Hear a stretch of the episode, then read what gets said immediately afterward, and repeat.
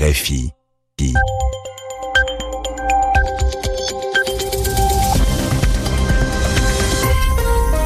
22 heures ici à Paris, 2 heures de moins en temps universel. Gilles Moreau. Comme chaque soir, c'est l'heure du journal en français facile que je présente avec Sylvie Berruet. Sylvie, bonsoir. Bonsoir Gilles, bonsoir à tous. Dans l'actualité, un déchaînement de violence à Kaboul. Au moins sept morts et une centaine de blessés aujourd'hui dans un cimetière de la capitale de l'Afghanistan. Des explosions se sont produites pendant les funérailles d'un homme tué hier lors d'une manifestation. L'Inde et la France solidaires sur la question climatique, question euh, largement abordée à l'Élysée où le président Macron a reçu le premier ministre indien euh, Narendra Modi. L'Inde apporte un soutien appuyé au président français. Des notes de jazz et des roses blanches aujourd'hui au cimetière du Père-Lachaise à Paris.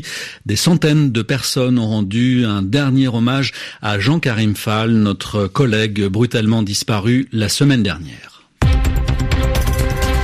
Le journal en français facile. À Kaboul, les violences sont devenues quotidiennes. Au moins sept morts donc et une centaine de blessés aujourd'hui dans un cimetière de la capitale de l'Afghanistan. Euh, plusieurs explosions se sont produites pendant les funérailles d'un homme tué hier lors d'une manifestation. Il faisait partie des manifestants qui protestaient contre l'inaction des autorités face à ces violences. Toufik Benaïchouch. Mercredi dernier, un camion piégé explose à Kaboul dans le quartier de Khalil Wazir Khan.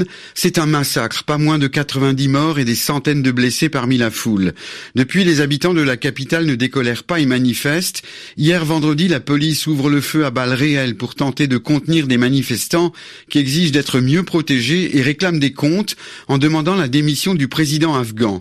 La police riposte, tire à balles réelles, utilise des gaz lacrymogènes et des canons à eau quand plusieurs manifestants tentent de franchir un cordon de sécurité. Quatre personnes sont tuées lors de cet affrontement et ce samedi samedi matin, on portait en terre l'une de ses victimes, Salim Ezadiar, le fils d'un éminent homme politique afghan. Lorsque trois bombes explosent, le docteur Abdullah Abdullah, l'actuel premier ministre afghan, assistait à ses funérailles. Il est lui indemne. Aux Philippines, toujours beaucoup de confusion après l'attaque d'un casino de Manille qui a fait 37 morts. L'identité de son auteur reste un mystère. Le président de la Chambre des représentants des Philippines estime que l'assaillant était un terroriste ayant agi en loup solitaire. Oui, Gilles, sa version contredit celle de la police pour qui l'homme était un voleur dont l'attaque à main armée a tourné au drame. Bientôt la reprise des discussions sur la Syrie à Astana, du moins selon l'ambassadeur de Syrie à Moscou. Il annonce que la prochaine session des pourparlers de paix se tiendra les 12 et 13 juin.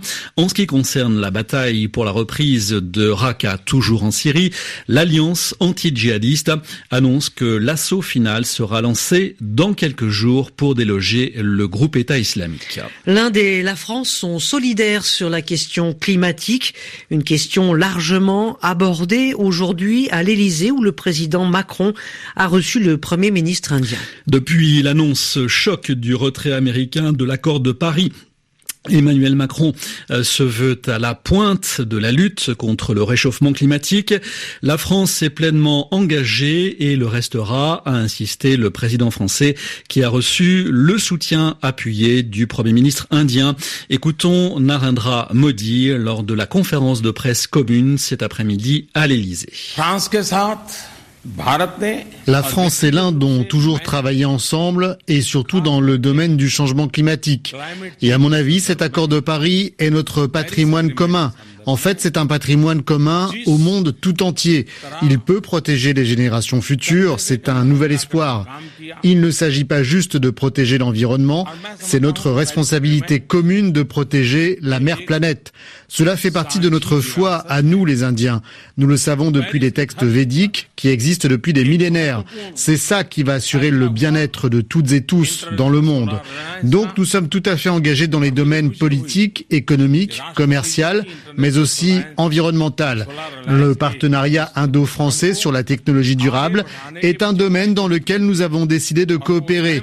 La France et l'Inde ont également donné naissance ensemble à l'Alliance solaire internationale et je suis très heureux de constater que le président s'engage sur cette alliance. Il m'a même posé des questions pour savoir comment nous pouvons la faire avancer. Le président est tout à fait prêt à faire avancer nos activités dans le cadre de cette alliance. Le Premier ministre indien au micro de Christophe Paget. L'astronaute français Thomas Pesquet est de retour sur Terre après 200 jours passés dans l'espace. Il raconte euh, son périple, son aventure dans une vidéo euh, réalisée par l'Agence spatiale européenne. C'est difficile de retrouver la gravité euh, qu'on n'a pas connue pendant six mois, dit-il. Quant au moment le plus spectaculaire du voyage retour, c'est l'atterrissage réputé doux mais qui ne l'est pas vraiment. Thomas Pesquet euh, compare cet atterrissage à un petit accident de voiture avec des tonneaux. Et revenons maintenant sur le dernier hommage à Jean-Karim Fall au cimetière du Père-Lachaise à Paris. Plusieurs centaines de personnes, sa famille bien sûr, des proches venus de loin d'ailleurs, de nombreux confrères et amis se sont réunis pour un ultime adieu à celui qui a dirigé le service Afrique des RFI notamment avant de rejoindre France 24. Et pour accompagner Jean-Karim dans son dernier voyage, quelques notes de jazz, reportage de Marine de la Moissonnière. De la musique, le chant des oiseaux et une foule très émue pour accueillir le corps de Jean-Karim Fall et la voix de Juan Gomez pour l'accompagner jusqu'à sa dernière demeure et saluer la mémoire d'un grand journaliste. Jean-Karim avait ce sens de l'actualité, il avait l'intuition, il était ultra percutant dans son analyse, mais toujours extrêmement gentil, profondément humain et toujours disponible, même dans l'urgence. Comme Juan Gomez, Pierre Briand, journaliste à l'agence France Presse, a travaillé avec Jean-Karim Fall. C'était à Libreville, au Gabon. Jean-Karim, il se reposait jamais quand il était en reportage. Il fallait toujours vérifier quelque chose, trouver un angle, trouver quelque chose, et, c'était... Moi, je, 20 ans après, c'était vraiment un, un grand, grand... C'était quelqu'un vraiment extraordinaire. Bon nombre de personnes présentes aux obsèques de Jean-Karim Fall espèrent que son héritage sera prolongé par les journalistes qu'il a côtoyés. Reportage signé Marine de la Moissonnière au cimetière du Père-Lachaise à Paris. Les sports, euh, le tennis, la pluie a interrompu les matchs aujourd'hui à Roland-Garros, notamment le duel opposant les Français Gaël Monfils à Richard Gasquet Monfils mené 6 jeux à 5. Un mot de football, le choc au sommet ce soir à Cardiff, 1-2-1 actuellement entre le Real de Madrid et la Juventus de Turin.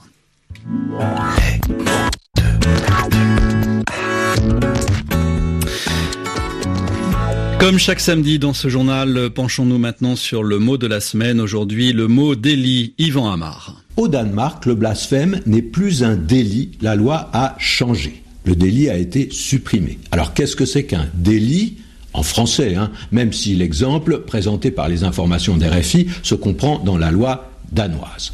Un délit, c'est une infraction, un, un manquement à la loi. Alors il y a plusieurs genres d'infractions aux lois et règlements. Tous ne sont pas considérés de la même manière. En France, on a la contravention, le délit, le crime. Et là, on va du moins important au plus important.